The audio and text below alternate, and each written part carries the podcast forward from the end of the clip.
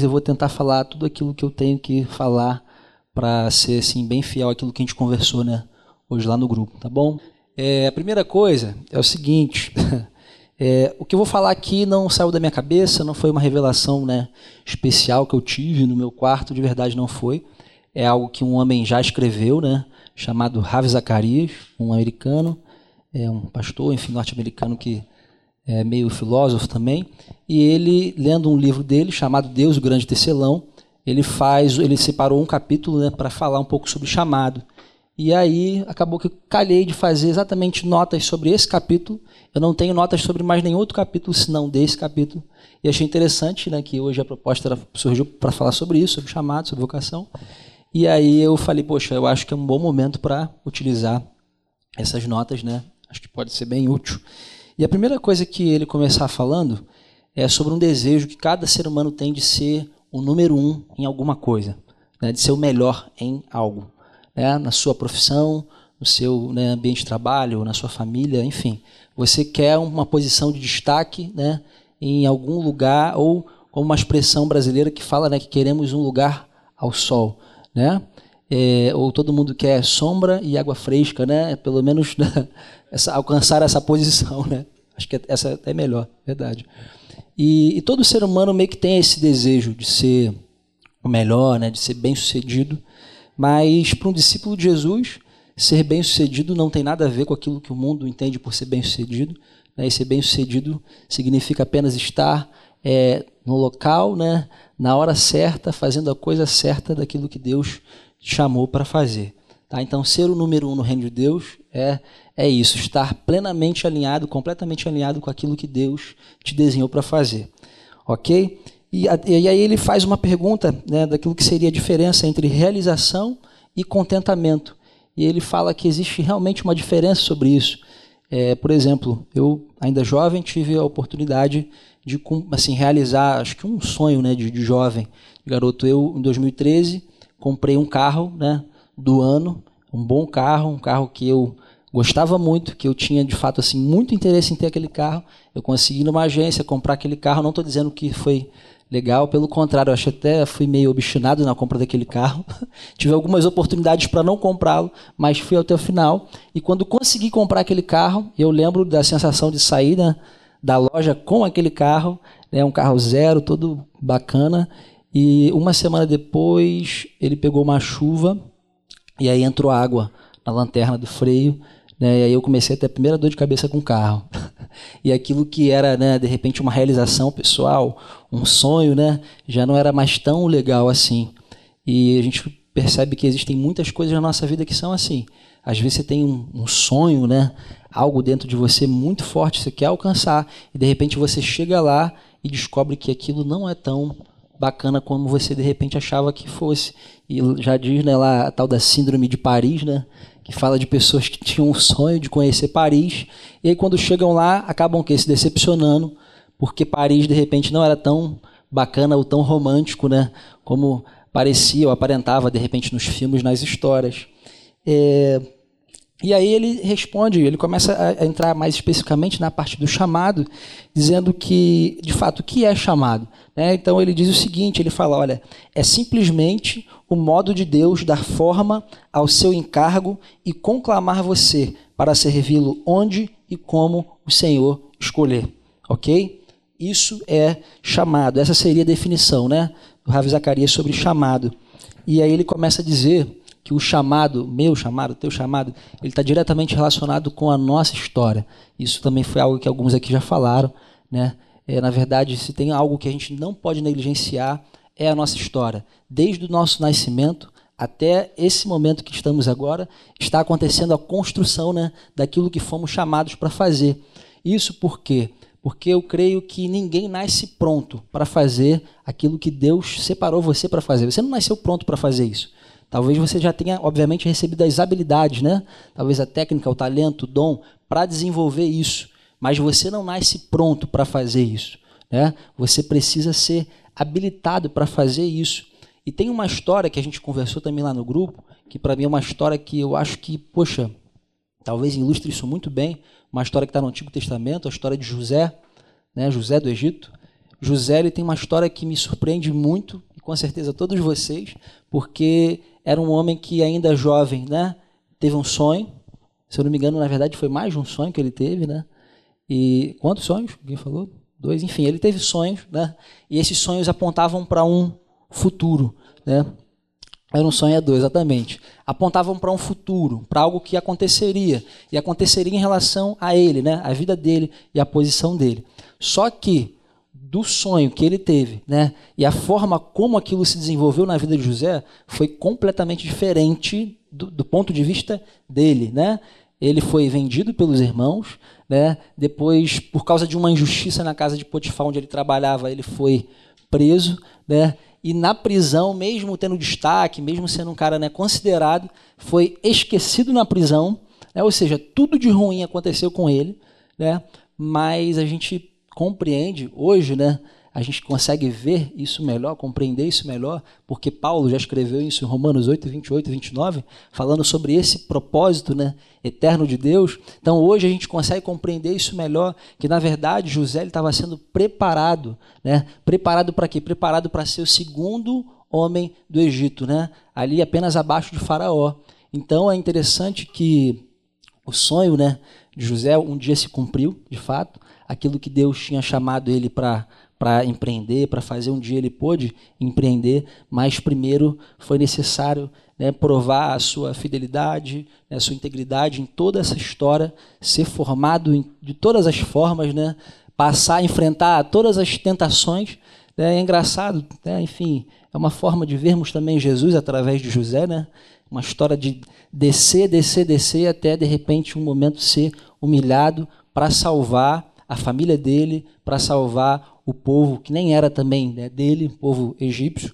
E, enfim, e, então, assim, a história, a nossa história, a gente não pode negligenciar. Né? Talvez, de repente, você gostaria de ter nascido numa família, é, de repente, com mais posses, com mais condições, né? uma família mais rica, né? mais, sei lá, bem posicionada, uma família, de repente, que morasse, sei lá, na Europa né? ou nos Estados Unidos, mas, de repente, não, você nasceu no Brasil, né?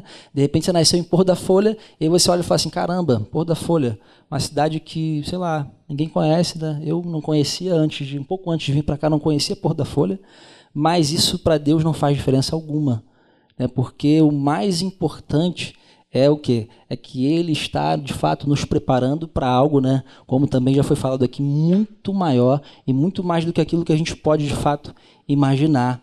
Então, é, isso, é, isso é muito legal, porque isso faz a gente, de fato, ter um, um consolo real, um consolo verdadeiro e compreender, por exemplo, que ainda que uma criança, sei lá, que tenha nascido lá na África, né, órfão de pai e de mãe, Deus tem um propósito na vida dessa pessoa. Ele tem uma história. Né, ele, ele vai formar essa pessoa e, com certeza, o fato dele ter perdido um pai ou uma mãe, ou assim como aconteceu com aquele homem, eu não sei quantos aqui conhecem, o Nick Jukovic, Nick Jukovic, né?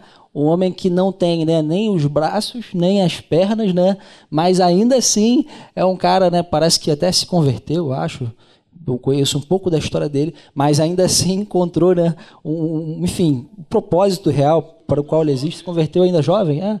Eu conheço pouco da história dele, mas isso é interessante, você pensar que, como sem os braços e sem as pernas, de alguma forma Deus ainda vai te usar, né, para, sei lá, para influenciar tantas pessoas em vários lugares do mundo. É, ele é escritor, eu tá vendo, não sabia. Ele é escritor até sem ter, né, enfim, né? É. Sim. Ah, que a gente conversou sobre o contexto geral. Sim, beleza. Uhum. É, eu vou tentar botar isso no final aqui. É, e aí o que acontece? A questão, já estou, a gente está é, finalizando aqui, tá? É, e qual seria então o primeiro chamado, como também já foi falado aqui? Né? O primeiro chamado é de fato compreender através de um relacionamento com Jesus quem somos e o que somos nele. Né? Porque o fato de alguém escrever bem, né, falar bem. Né, isso não é um final, não é um fim em si mesmo. Isso é apenas um meio para glorificar Jesus, para colocar ele na posição né, mais elevada. E sobre o que, que esse chamado é construído, né? E aí Ravi Zacarias também responde. Ele fala que a fundação está em cima da compreensão de que somos a morada de Deus, somos o seu templo. Logo, né, não podemos misturar o que? Santo e profano. E aqui quero fazer também uma observação sobre algo que ele comenta um pouco antes. É, o contrário de, de santo não é né, secular, né, e sim profano. Então, muitas vezes a gente fala da pessoa que está desenvolvendo, por exemplo. Sagrado é melhor? Sim, sagrado e profano? Sim, beleza. Que é exatamente essa questão, porque muitas pessoas acham que o fato de estarem, é, às vezes, trabalhando, né? E aí usamos a expressão secularmente, é, elas não conseguem entender como isso coopera né, para um todo. Quando, na verdade, quando você é um discípulo de Jesus de fato, o Espírito Santo habita em você, você é um templo né, do Senhor, é, toda a sua vida compreende o que? Esse ministério que é o que? O sacerdotal. Você é um sacerdote né, do Senhor. Ou seja, você tem esse, esse, essa missão contigo, independente da profissão que você exerça.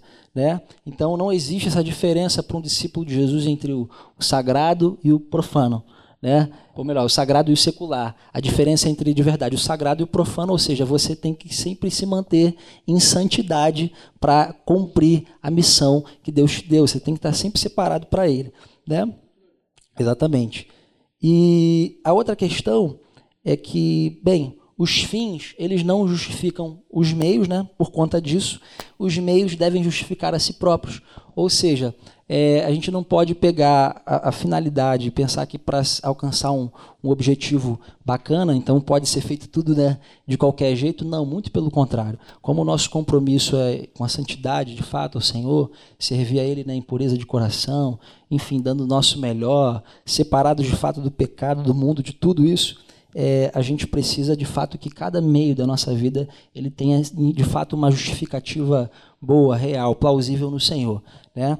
Então, eu termino da seguinte forma, até para não, enfim, estender muito, é, para descobrir, sim, aí a questão específica, né? agora separando, porque de fato também nós cremos que existe uma questão geral e uma questão mais específica. Né? A questão geral é o que abrange o nosso chamado como, né, como um todo. Né? Todos somos chamados, aí já falaram aqui, para ser santos, para ser salvos. Tem muitas coisas que incluem todos nós juntos. Mas existe algo que é específico, né? que é para você de uma forma assim, que foi desenhada né, de acordo com o teu desenho real. Né? Aquilo que exatamente que você recebeu, o dom, a graça que você recebeu.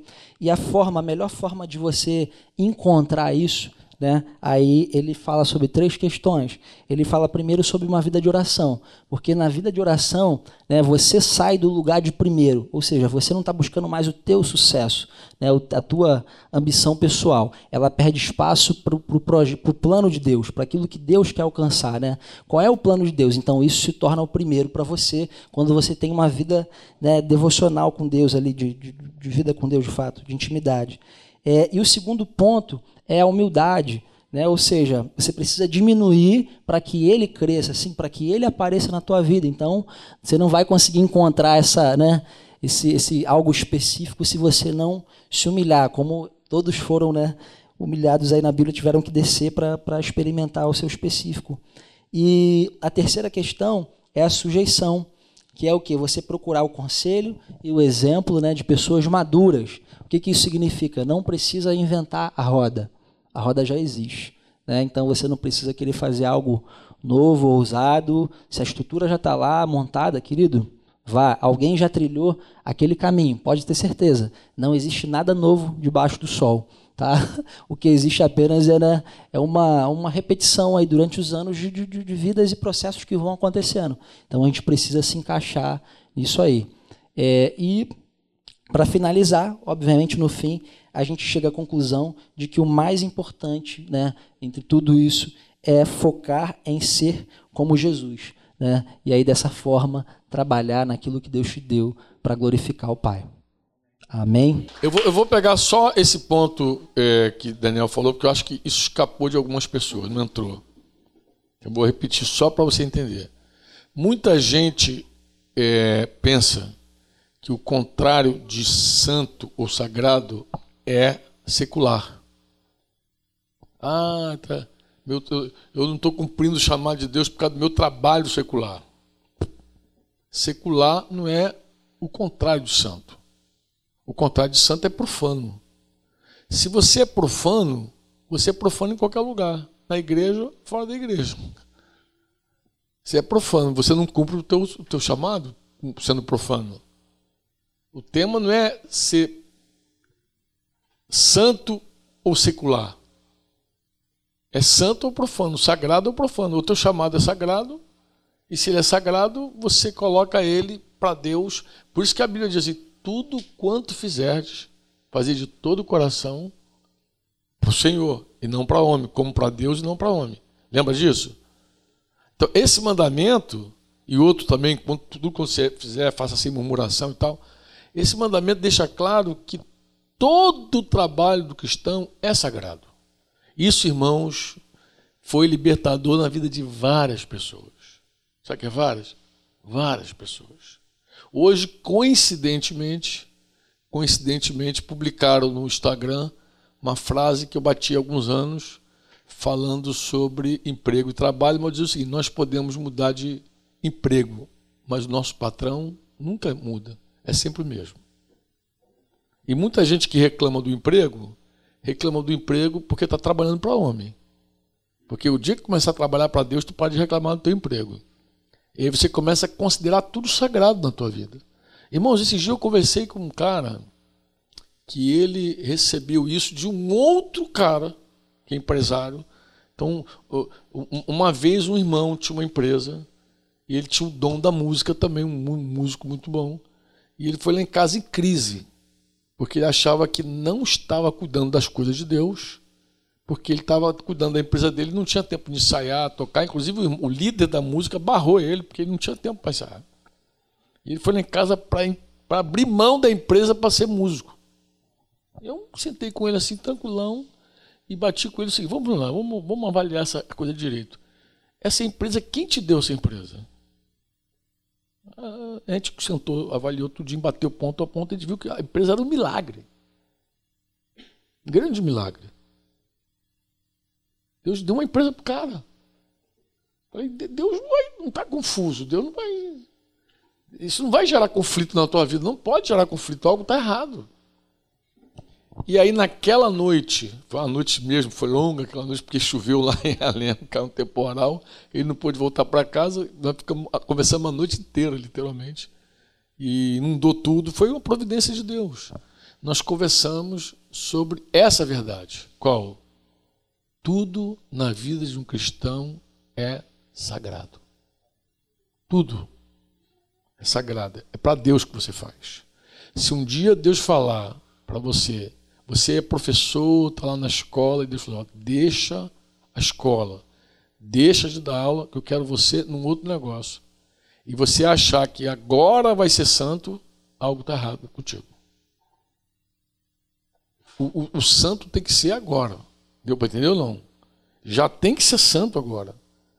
Porque o dia que Deus falar assim, ó, para de cuidar de boi, como falou lá para eles, larga esse negócio aí e vem comigo. Você vai na mesma pegada. Na mesma pegada. Você vai fazer para Deus, fazia antes e vai seguir fazendo para Deus agora. Amém ou não? Isso tem tudo a ver com o teu desenho, teu designer, né? Designação. Fomos designados. Paulo diz que alguém citou hoje até fiz uma pergunta que foi foi Tayane. Tayane sempre tem as perguntinhas dela, né? Por que, que Paulo fala lá para Timóteo que ele foi designado? É, não, por que ele era apóstolo, pregador, mestre? Porque quando a gente fala de, de, de chamado, parece que só, o cara só pode ser uma coisa. Não, não amado, vamos lá. Primeiro ele está falando do, de, da designação dele. Ele foi desenhado para ser Queros, pregador. Queros. Ele reconhecia que ele era um pregador dom que Deus deu a ele, ele reconhecia, via nele essa graça. E outros também deviam dizer para ele, porque dom não é só aquilo que você acha que tem. Outros têm que dizer, pô, cara, eu vejo isso na tua vida. Queros. Depois disse que era didásculos. Ele era mestre. E era mestre. Atos 13 diz que ele era mestre. Havia Antioquia profetas e mestre. Começa com Barnabé termina com Paulo. Então ele já era mestre. Então ele era queros, didástico e apóstolo. Porque aí a palavra no, no grego é igual. Apóstolo, navio, é, enviado.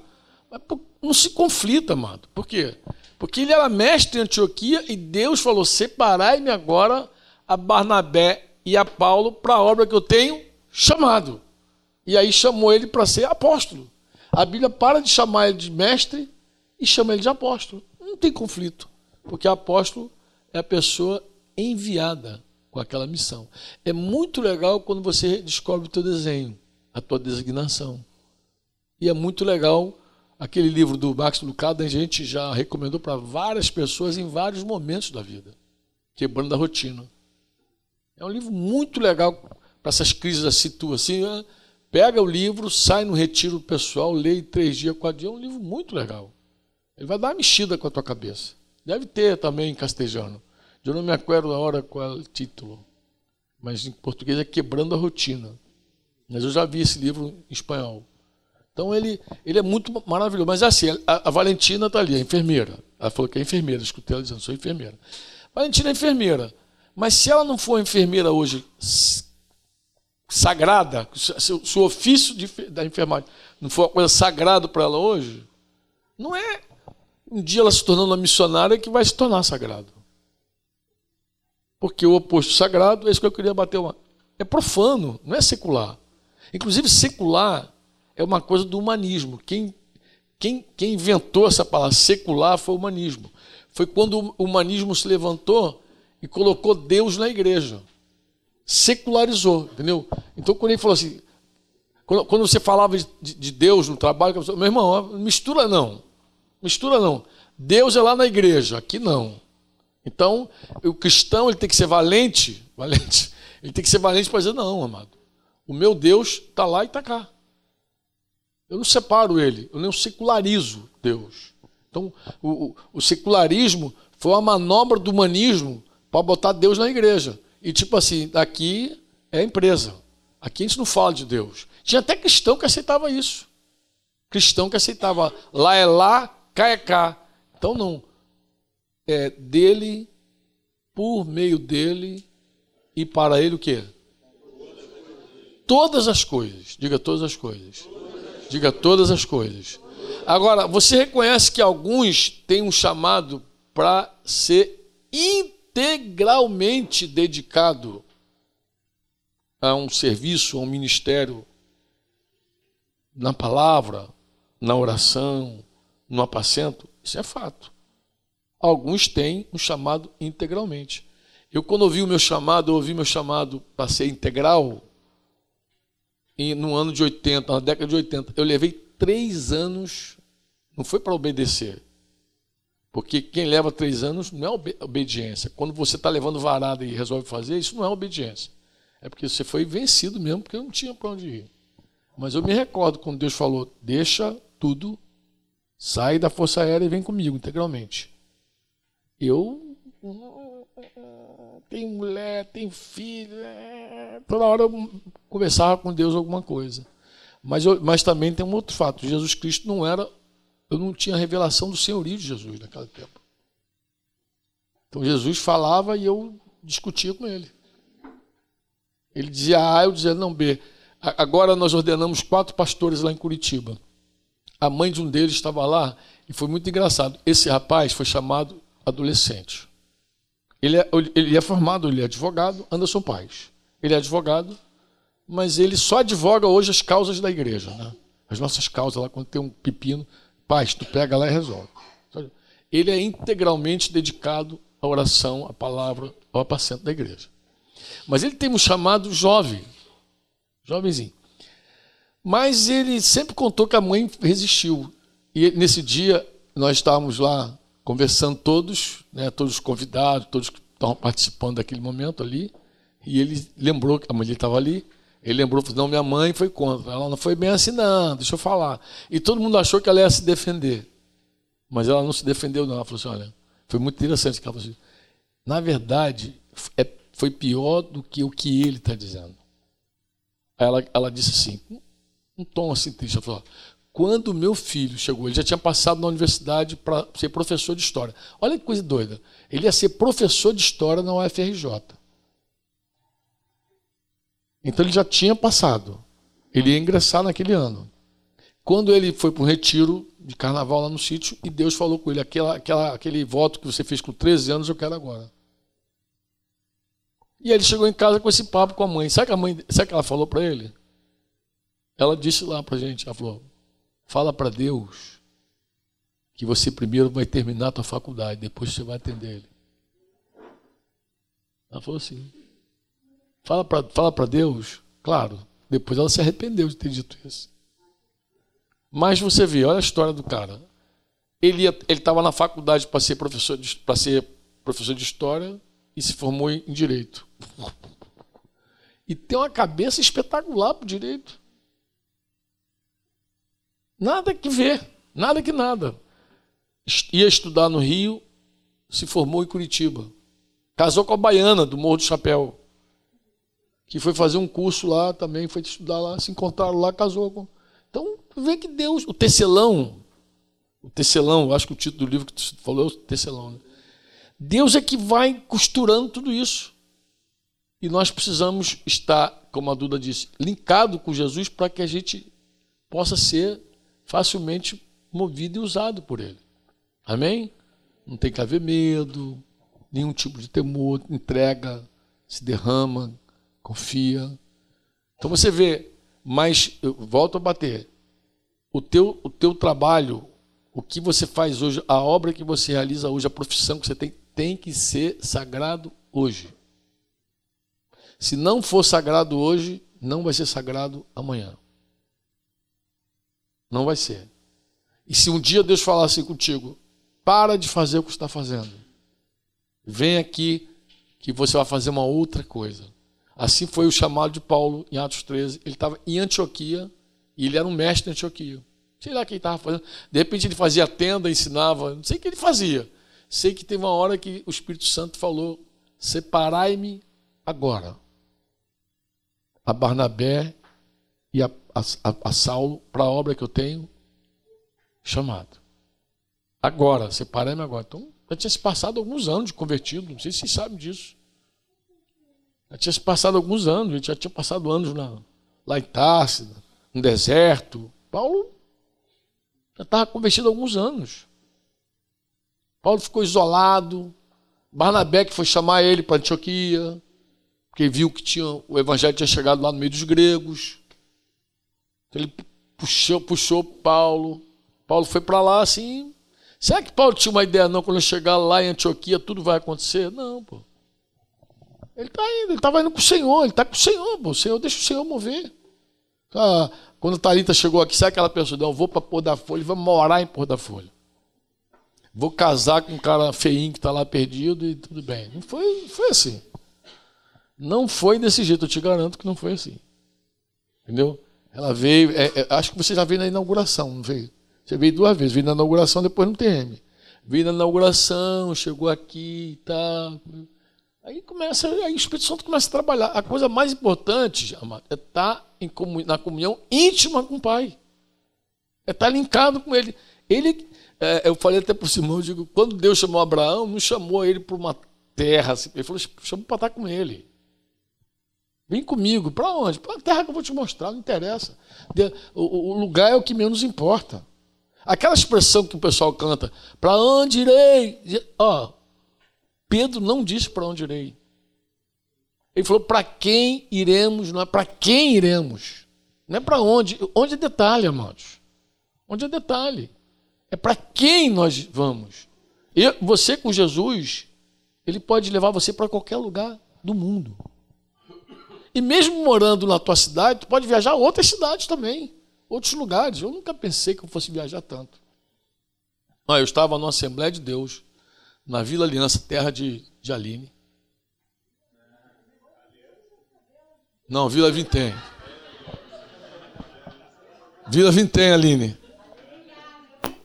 Aline, tu se lembra de uma Assembleia de Deus lá na Belisário de Souza, lá no finalzinho? Lá onde o pai, pai de flecheiro era diácono? Tu sabe que o pai de flecheira era diácono lá. O pai de flecheira era militar da Força Aérea. Eu tinha me convertido, novo convertido. O que, que ele fez? Viu minha conversão, como foi uma conversão assim, com certo impacto lá no quartel. Eu, o, o, flecheirão me convidou, pô, Franco, vai lá, dá um testemunho e tal. peguei Fonseca, outro pipa voada, outro doido. E falar em doido, deixa eu abrir um parênteses com vocês aqui. O vizinho, o vizinho aqui do lado, quem estava começando agora de tarde, ele falou: vou falar uma coisa que ninguém sabe. Vou revelar uma coisa que ninguém sabe. Fala, velho. Quando vocês compraram essa terra, eu fiquei misericórdia, eu vou ter que ir embora daqui. Porque falaram para ele que a gente ia fazer aqui um hospício, um lugar de maluco. Aí ele falou assim: ou eu fico doido, ou eu vou embora. Alguém falou: ó, os caras vão meter um monte de doido lá. Aí eu falei: mas acertaram. Eu falei para ele, mas acertaram, velho. E ele falou que gosta tanto de, de, ter a gente como vizinho que ele desistiu de vender a terra dele, desistiu de sair daí. Ele não quer sair daí. Porque ele falou que tem os melhores vizinhos que alguém podia ter. Os maluquinhos da vida. Mas fecha parênteses. fecha parênteses. O, eu estava falando aqui, por que, que eu falei de doido agora? Má Fonseca, obrigado. Estava lá com Fonseca, lá, lá na Assembleia de Deus, lá da Vila Vintém. Estou lá na Assembleia de Deus da Vila Vintém e lembro até o dia, da, até a mensagem que eu ministrei, eu lembro. E a música que a gente tocou. Eu peguei o texto de Gênesis falando que a terra era sem forma, vazia, escura. Havia trevas na face do abismo, mas o Espírito de Deus pairava sobre essa face. E Deus fez o quê? Deus encheu o vazio da terra Deus deu luz às trevas e Deus transformou o caos. Amém ou não? E eu falei sobre o que acontece quando o Espírito Santo paira sobre a vida de alguém. Quando alguém recebe esse domínio do Espírito Santo, o vazio dele é preenchido. Essa foi a mensagem. A luz vem, tá?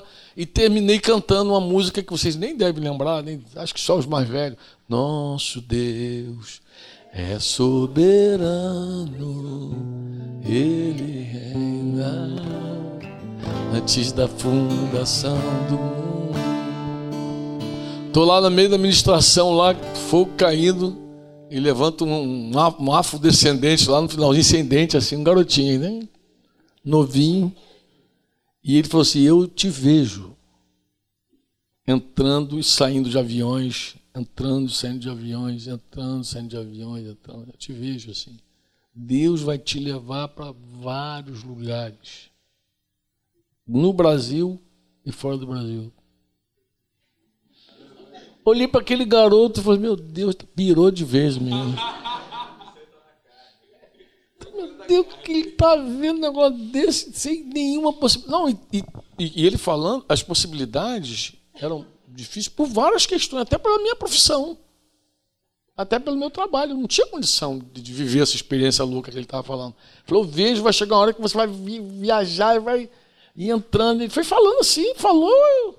Todo mundo falou: cara, que, que é isso, meu amigo? Que, que é negócio desse? O dia eu estava no aeroporto com o Denise lá, eu estava lembrando que eu estava até cansado de voar. Estou com mais horas de voo que o urubu. Falei, meu Deus do céu, cara. Eu só lembrava daquele garotinho. Eu falei, aquele garotinho sem dente falando. Ele viu mesmo. Ele viu. Mas, na verdade, eu não me coloquei à disposição para voar. Eu me coloquei à disposição para estar com Deus por onde quer que Ele me guie, me conduza, me leve. Que aí depende, você pode estar morando em Porto da Folha e daqui a pouco começar a viajar. Nada te impede de fazer isso. Porque Deus é Deus, amado. Deus é Deus. No ano que eu vim a Porto da Folha, 2013, a primeira vez, eu fui seis vezes à Europa. E recusei um convite de passar três meses na Europa e até a Rússia. Recusei o Jamil, falei, não dá, cara. Não, vamos lá, Franco, não tem nem, nem chance. Mas as coisas acontecem. Tem uma hora, a, a coisa difícil, Daniel, não sei se você falou, é quando o cara tem muitas possibilidades. O desenho do chamado fica difícil quando você tem muitas possibilidades. é melhor quando você não tem nenhuma. Ah, que era o meu caso lá na, lá na Vila Vintém, na terra de Aline, lá. Entendeu? Tem que falar isso mais uma vez, né, cara? Para ficar, pra ficar registrado. E aí, quando você não tem, o que, que você tem? Qual, qual, o que, que é impossível para você? O que, que você acha que Deus. Mas Deus faz qualquer coisa. Não tem limites para o Senhor. Ele faz, simplesmente ele move, faz, move céu, terra, vai, ele vai te levar por tudo que é canto, por tudo que é lugar. Esse dia eu estava, esse ano que passou, 2018, eu tive uma experiência muito interessante. Eu estava no Rio de Janeiro e fui convidado para ir lá naquela, que estava até em guerra lá em Santa Cruz, lá no, no Rola. Era a inauguração do prédio lá, um pastor batista lá, daquela união de pastores, muito querido, Ivan. Ele me deu um gancho, falou assim, poxa, Franco, a gente vai inaugurar o prédio lá, aproveita que está no Rio, vamos lá, lá no Rola. E muita gente falou assim, poxa, Franco, mas está em conflito lá. O Uber não vai, ninguém vai. Ninguém entra lá, ninguém sai. Eu falei, eu falei para ele, ó, se você me levar, arrumar um jeito de me levar, eu vou. Agora tem que entrar, porque se nem Uber entra, então não entra. Como é que ele. Não, mas deixa que a gente resolve. Tá? Ele arrumou um cara, foi lá, me pegou em casa e puf, fui lá pro Rola. Então eu estava no Rola. Aí até fiz um, um check-in no Rola. Estou aqui. Botei em tempo real para a família saber a hora que eu ia voltar, que estava todo mundo orando. Depois ele volta. É, mas foi muito engraçado, porque nós, nós chegamos, é, eu cheguei, é, numa sexta-feira eu estava no Rola, e na outra sexta-feira eu estava nos Estados Unidos, numa, num condomínio de gente bilionária. Eu estava falando, quem é que proporciona isso? Senão Deus. Só Deus. Levar você para onde Ele quer. E aí você não tem diferença de nada. Essa síndrome de Paris que Daniel falou aí, a, a, a prefeita de Gararu hoje conversando, não sei se prestou atenção, Yuri, que ela falou assim, que ela tinha um sonho com São Paulo. Ela tinha um sonho para São Paulo. Então, quando ela foi para São Paulo, ela fazia, era o sonho dos livros. Imagina, São Paulo, gente. Uma pessoa que nasceu aqui em Gararu. Era o sonho de, de São Paulo. E, e ela se frustrou, como qualquer pessoa se frustra. Qualquer pessoa se frustra achando que a, a síndrome de Paris é, são as, as orientais que sofrem mais da síndrome de Paris, que elas sonham tanto com Paris, tanto Paris chega lá, Aquela decepção com os franceses total é adoece. Aí cai numa depressão profunda. Você pode estudar e pesquisar aí, síndrome de Paris, bota no Google, tu vê uma depressão profunda, a pessoa fica doente. Porque tinha uma ideia de Paris não é. E assim é a vida. Se é rico, se é pobre, se é bonito, se é feio, se é. O lugar não importa. O que importa é você saber que Deus está guiando você da vontade dele. Amém? Não interessa, não importa. Você vai entrando, a porta, Deus vai te levando por vários lugares, por várias situações. Amém? Ele vai, ele vai, ele vai contigo. Isso que interessa. É isso que interessa. É Deus levar você. Então, a, a o primeiro chamado é vinde a mim. Esse é o primeiro chamado. O segundo é Vinde após mim.